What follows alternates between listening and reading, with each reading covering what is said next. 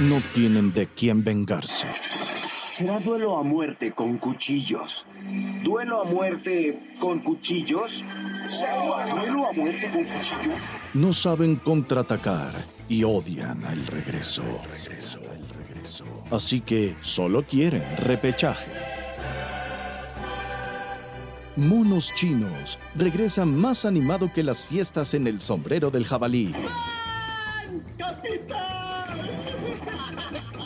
Más refinado que los secuaces de Krang. Ay, el jefecito parece cabra en celo, se le va a cortar la leche. Oye, sácame de una dura. Con un montón de spoilers y opiniones tan ridículas que la producción no se hace responsable por ellas. Gabriel Basurto y Andrea Deiden te llevan a una fantástica aventura llena de rubias despampanantes, cocoons, pokémones y todas esas cosas que tu abuela creía que eran del diablo. Y claro, dispuestos a reivindicar las secuelas, porque no todas pueden ser tan malas como Boruto. ¡Comenzamos! Hey, hey, hey, sean todos bienvenidos a un episodio más de Monos Chinos. Yo soy Gabriel Basurto y me encuentro acompañado de... Hola, hola. O, o no, ¿cómo le hacíamos? Bienvenidos. Hola, bienvenidos, bienvenidos. Ella es Andrea Deiden, como sus amigos. Ay, qué hermoso cantas, qué bárbaro. Te- o sea, Ay, Monos. Chinos te va a producir un disco. Por favor, quiero mi LP para el 2021. En cuanto encontramos patrocinadores, con todo gusto. Ah, perfecto. Sí, ¿Cómo has estado? dalo por hecho. Muy bien, muchas gracias. ¿Y tú? Bien, pues muy contento con el recibimiento de lo- nuestros últimos podcasts, este, con, con los invitados que hemos tenido y todo lo que, lo que ha pasado en los últimos programas. Muy contento. ¿Tú? Yo también. Esta temporada ha sido muy intensa y ahorita que está ya llegando diciembre y que empiezan, digamos, como nuevas series y termina, bueno, la, la temporada en curso, ya traemos muchísimas ideas que estamos rebotando y no sé, o sea, confieso que estoy un poco nerviosa porque no sé cómo va a terminar 2020, o sea, me da miedo que después de lo de Maradona y tal sea como, ya sabes, el peor season final del mundo, así la serie se acaba, es Game of Thrones este año. Pero, pero ok, o sea, démosle. Sí, es parte de eh, ciclos, ¿no? Yo creo que son ciclos. Ha, ha sido muy intenso, un año muy difícil. Y eh, en la producción de- del entretenimiento también parece que pasan muchas cosas y hay revuelo de muchos temas, ¿cierto o falso? Totalmente cierto. Sobre todo, o sea, bueno, ahorita te quiero contar de lo que ahorita más va a dar revuelo, el estreno de la última temporada de Attack on Titan. Y creo que es como la mejor parte del año. O sea, la verdad, durante al menos los últimos cuatro meses he estado viendo y reviendo la serie y cantando y así como concentrado, concentrando todo mi poder de fangirl Mm. para esta nueva temporada de Shinkeki no Kyojin. Oye, sí, lo que veo es que el, en estos días todo el fandom de Attack on Titan ha, de estar vuelto loco. Sí, porque se vienen muchísimas cosas y creo que este es el momento, así como dijimos en Halloween que nos íbamos a disfrazar de, de titanes y que estuvimos por ahí pensando en, o sea, ya cuando te conté un poquito que a mí me dan, me dan como un poquito de cringe, los, o sea, como los diseños.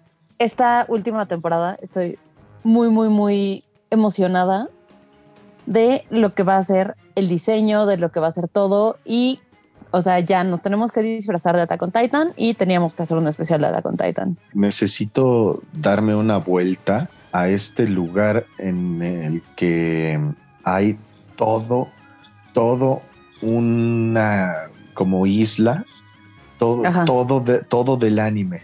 O no sé en dónde está, pero todo es de Attack on Titan. Hay un- eh, es todo un parque. Y así desde la entrada, ¿sabes? El portal gigante, como de una de las murallas, eh, las atracciones que hay, eh, el área de comida y el, y el área de, de la merchandising.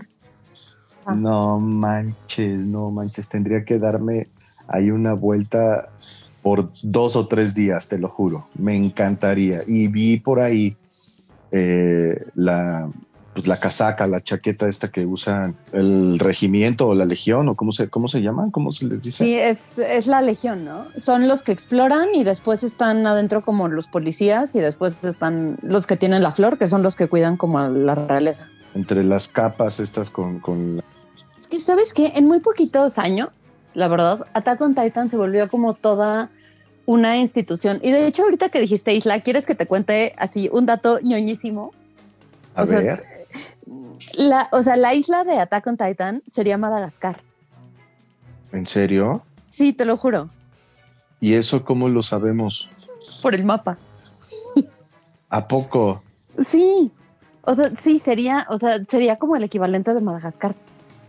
O sea, Wow. ya ves cuando en la tercera, bueno, o sea, digo, supongo que esto no es un spoiler porque lo pueden googlear, Ajá. pero hay un mapa de lo que es como este mundo en Attack on Titan, que, o sea, un poco la premisa para todos los que no lo han visto, y después ya te digo cómo sé que es Madagascar.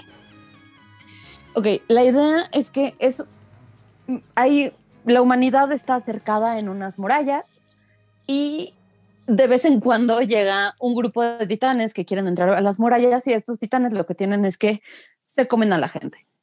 Y, o sea, por eso la humanidad lleva al menos 100 años resguardada dentro de estas tres murallas que se llaman, o sea, digamos, la, la de más afuera se llama María. María. y justo- Eran María, este, la de adentro era, había una muralla Rose, Ujú. pero no me acuerdo si esta es la de en medio o la de hasta afuera. Este, sí, María Rose y adentro está Shina, Sin- la muralla de Sina, que es la de la de ya que cuida como a los reyes. Pero entonces, haz de cuenta, la gente no puede salir y ahora sí viene como un poco un spoiler, entonces si quieren, brínquense como el resto del podcast. Este, resulta, o sea, que, que esta gente está como, como encerrada y hay un, hay una, digamos, cuando se va desarrollando la historia, vas viendo que realmente ellos no son los únicos humanos que existen y que hay este como en varias partes del mundo y se abre un mapa. Y entonces puedes ver que ellos están encerrados realmente en, en Madagascar. Ok. y que, o sea, y que digamos el, el reino que los encerró está en, o sea, digamos ya como en África continental, pero que aparte no son los únicos, porque más arriba ya ves que dicen, no, pues que tenemos enemigos como de más arriba y que está como este reino más chino y, o sea, China que está como a la derecha arriba, este, que está como más bien, es como Indochina esa parte. Este, y así, por eso lo puedes ubicar como la isla de Madagascar. O sea, es el dato más ñoño y más inútil que te vas a encontrar en la vida. Pero es una realidad. No, ok, no, pero está padre, está padre escucharlo porque es algo que descubriste o que sacaste ahí tus conjeturas y tu GPS interno, Andrea Deiden, ¿no? Que vio esto es aquí, esto está acá, entonces, pues lo- es una suposición muy válida. O sea, ya los dos vimos Attack on Titan. Yo lo vi como, digamos, de frente y tú lo viste atrás bambalinas y de frente. A, a grandes rasgos, digo, es que también la gente ya, ya sabe hasta el día de hoy muchas cosas de la historia. Este anime tiene, ¿qué? ¿Seis, siete años? Espérame, no creo que tiene. Sí, siete años, porque me parece que empezó a transmitirse en el 2013. O sea, Ok. sí, más o menos en 2013. Ahorita sí ya iría por su año 7. Pero el manga se empezó a hacer en septiembre del 2009, si no me falla la memoria. Y es uno de los más populares en la historia de My Anime List ahorita. O sea, sí, los usuarios lo han reiterado como uno de los mejores. Sí, estaba viendo reseñas, me parece que de este año o del año pasado, en donde Attack on Titan, el anime, lo colocaban como, como uno de los programas históricos más importantes de, los, de las últimas décadas, ¿no? O sea, como Breaking Bad, como eh, Game of Thrones, como, o sea, comparándolo con producciones que no son animes, ¿no? Y eso está bastante loco. Creo que Attack on Titan es ahorita lo que llegó a ser Dragon Ball o lo que llegó a ser Inuyasha en su momento.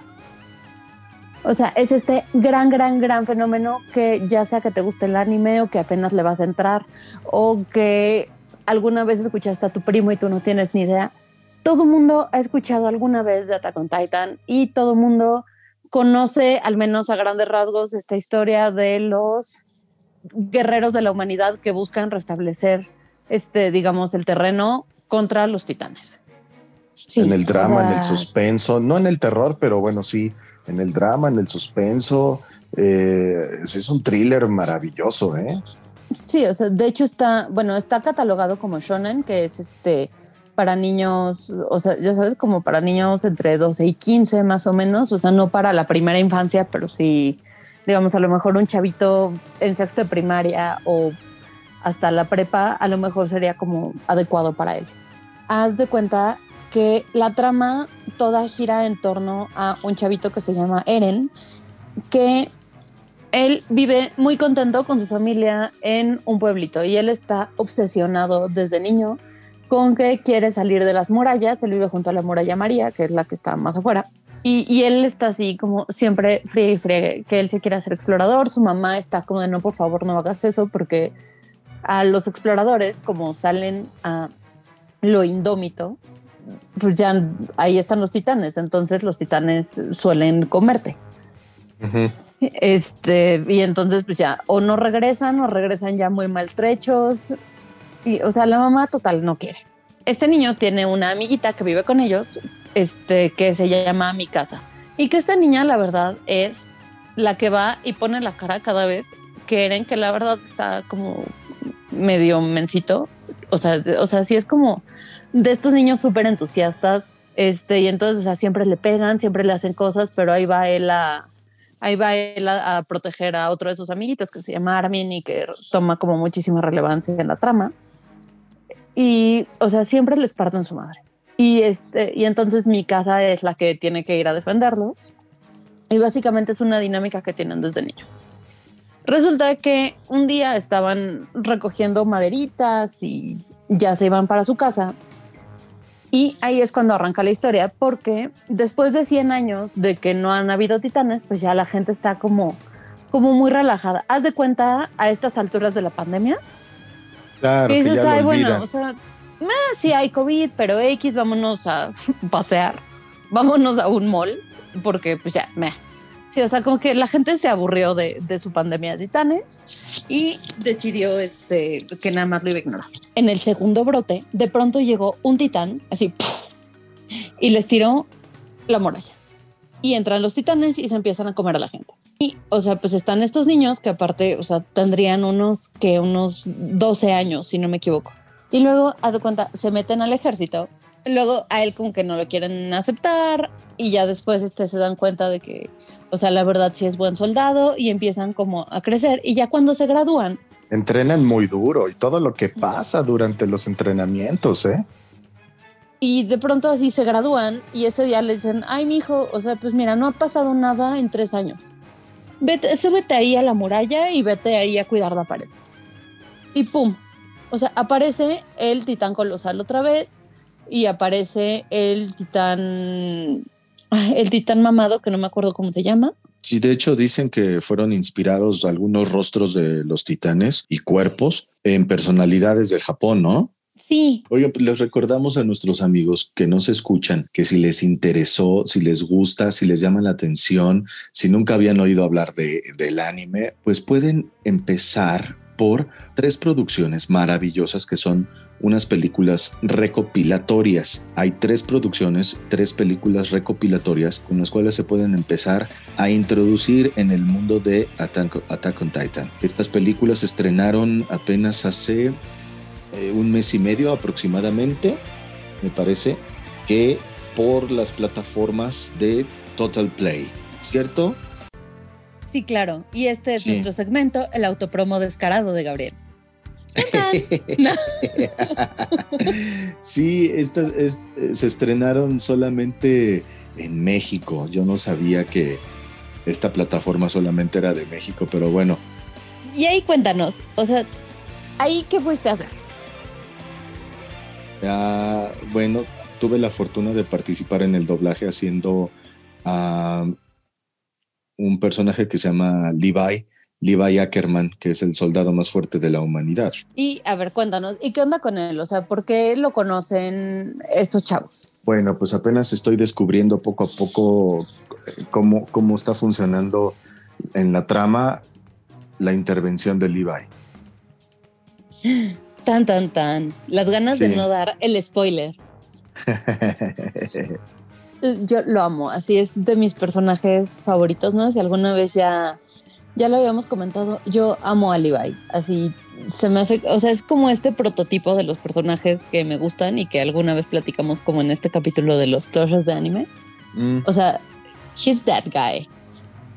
Este, y, o sea, y sí, o sea, digo, creo que, creo que aquí tienes razón al no querer dar un spoiler, porque, o sea, es difícil explicar cómo interviene Levi en, en todo este drama de la humanidad sin spoiler una de las cosas que recién se ven como en el capítulo 7 más o menos.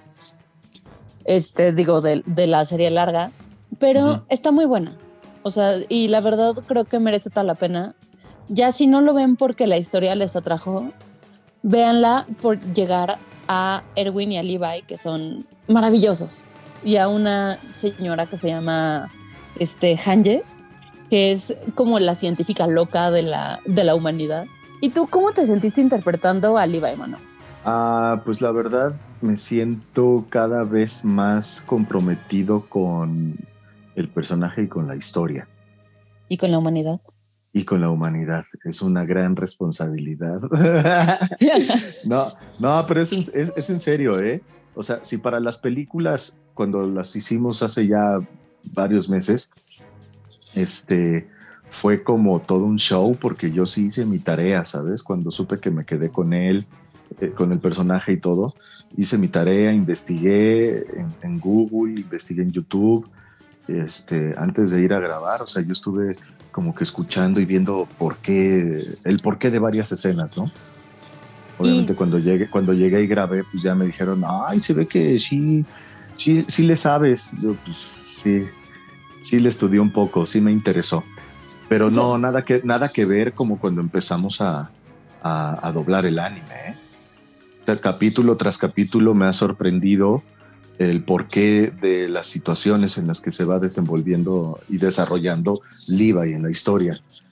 Este, entonces, Hay, en la tercera temporada, cuando llegues, hay, hay un momento que, o sea, todos los que ya han llegado a la tercera temporada, creo que ni siquiera hace falta decirlo, es el momento así de Levi. Es, uf, o sea, en ese momento si te paras y quieres defender a la humanidad con ese cabrón.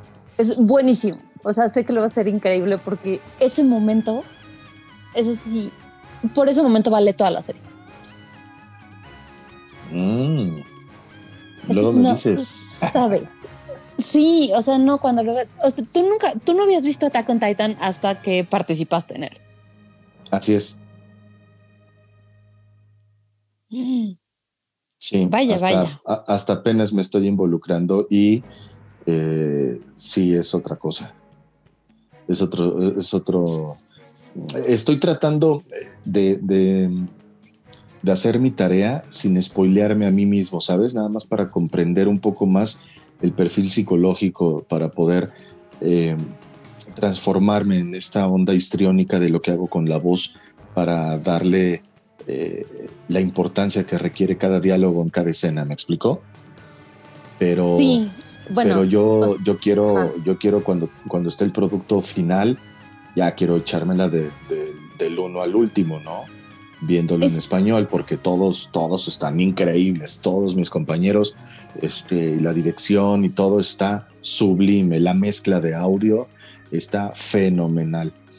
Este, nos está quedando un producto que, que creo que podría estar a la altura de lo que ya de por sí representa la producción original, ¿no? No, es, es que es, o sea, la verdad es que sí es una súper, súper producción.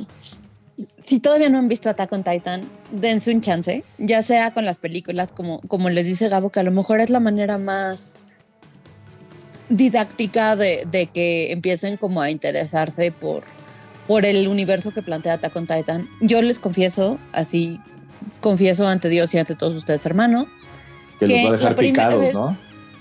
la primera vez lo abandoné. O sea, yo hace muchos años, o sea, cuando empezó la transmisión, lo empecé a ver, pero yo no soy de estas personas que pueden ver una cosa semana a semana, porque yo soy, ya sabes, como de estas Claro, consumidoras voraces. Sí, hasta Sí. no verle el final. Y de pronto hay un capítulo como, es de los primeros, que dicen, este, güey, está pasando algo bien, bien, bien fuerte, estoy así clavadísima, y llega la siguiente semana y te ponen así que, bueno, sí, esto es súper importante y está pasando, pero aquí te vamos a meter un flashback que, o sea, sí está padre, pero no era lo que yo buscaba. Y fue como, ay no, o sea, muéranse. O sea, yo no puedo con esto, en este momento me tengo que esperar. Y, o sea, después ya lo vi como más avanzado y como con, con mucho más el hype, al menos como de tener la historia más completa, porque como en ese momento también el manga estaba en, en proceso, la verdad no me quería, o sea, a mí no me gusta quedarme con eso, o sea, yo tengo que ver así del punto uno al punto último. Pues ya lo saben, amigos. Ahí está. Entonces, pero ahora que está completa, está muy buena. Hay momentos que, o sea, lo debo decir, son muy densos. sí, por supuesto. Son, o sea, y hay, y hay otros momentos que son como muy lentos, pero No, pe- pero la acción, sublime. la acción, la, la acción y la historia lo contrarresta, ¿sabes? O sea, es un, hay un equilibrio perfecto en todo, en cada episodio y cada cosa que, que está hecho maravillosamente. sí. Y, y hay también, o sea, y a, a nivel técnico, o sea, digo, para los que son como más clavados en eso, esta nueva temporada, debo decirlo, me emociona a mí en particular porque la va a ser uno de los estudios que más me gusta y más admiro, que se llama Mapa. Y Mapa se caracteriza porque es sublime, sus animaciones son hermosas, que es algo, por ejemplo, si van viendo Attack on Titan y si la ven seguido, es algo de lo que te das, o sea, te das cuenta, que es, hay una temporada en el que los dibujos son de una manera y en la siguiente los trazos cambian, o sea, se ve que están hechos por gente distinta y por Qué estudios chido. distintos. Sí, sin duda les va a gustar mucho a la gente. O sea, la gente ya ha notado eso y, y- y cuando salga el estreno de, de esta última temporada va a ser algo fenomenal. Sí, o sea, pero ahora Mapa es así buenísimo. Y de hecho, hace, hace unas semanas platicaba con Eddie Kane en Twitter, que es uno de nuestros, de nuestros lectores, y con, Edu- perdón, uno de nuestros podcast escuchas, y con Eduardo Benavides, que también está por ahí, que es una de las personas como con las que tengo una interacción frecuente en Twitter, porque gracias, chicos, nunca nos dejan solos.